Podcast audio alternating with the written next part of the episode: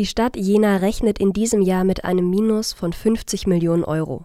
Bei ihren Rechnungen bezieht die Stadt sich auf die Frühjahrsprojektion des Bundesministeriums für Wirtschaft. Um dem entgegenzuwirken, verhängt die Stadt eine zweite Haushaltssperre, wie Oberbürgermeister Thomas Nitsche in seiner wöchentlichen Videobotschaft erklärt. Wir haben uns vorgenommen, von den 50 Millionen, die fehlen, 10 Millionen selbst einzusparen. Also 20 Prozent des Problems selbst zu lösen und an das Land und oder durchgereicht an den Bund äh, die Bitte zu richten, die 80 Prozent für uns zu übernehmen. Mit der ersten Haushaltssperre, die Anfang 2020 erlassen wurde, sollen 4,5 Millionen Euro eingespart werden. Die zweite Haushaltssperre soll einen Betrag von 5,5 Millionen Euro abfangen. So sollen insgesamt 10 Millionen Euro eingespart werden.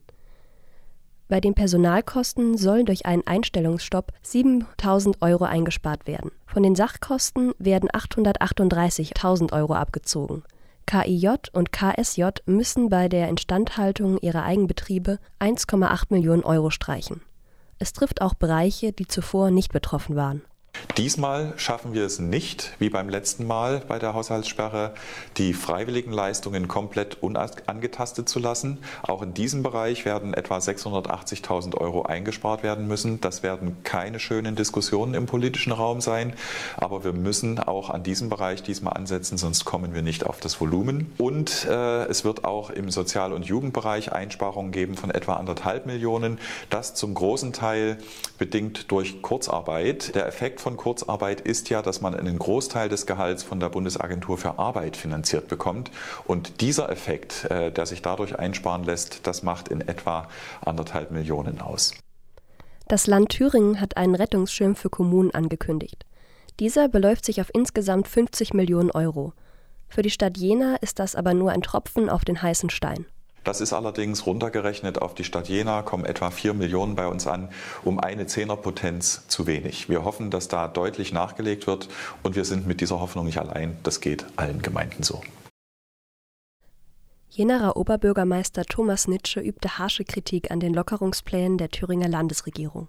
Jena war in Sachen Schutzmaßnahmen oft vorausgeprescht und war zum Beispiel die erste deutsche Stadt, die eine Maskenpflicht in Geschäften und im öffentlichen Nahverkehr einführte. In seiner Videobotschaft vom 8. Mai war Nietzsche ähm, dann mit seiner Wortwahl etwas diplomatischer. Er beklagte, dass die Menschen meinen würden, dass die Lockerungsankündigungen des Landes sofort gelten würden.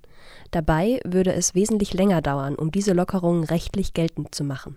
Insofern laufen wir jetzt weit über eine Woche mit der Annahme in den Köpfen der Menschen, es wäre schon so und kriegen den Druck von allen Seiten.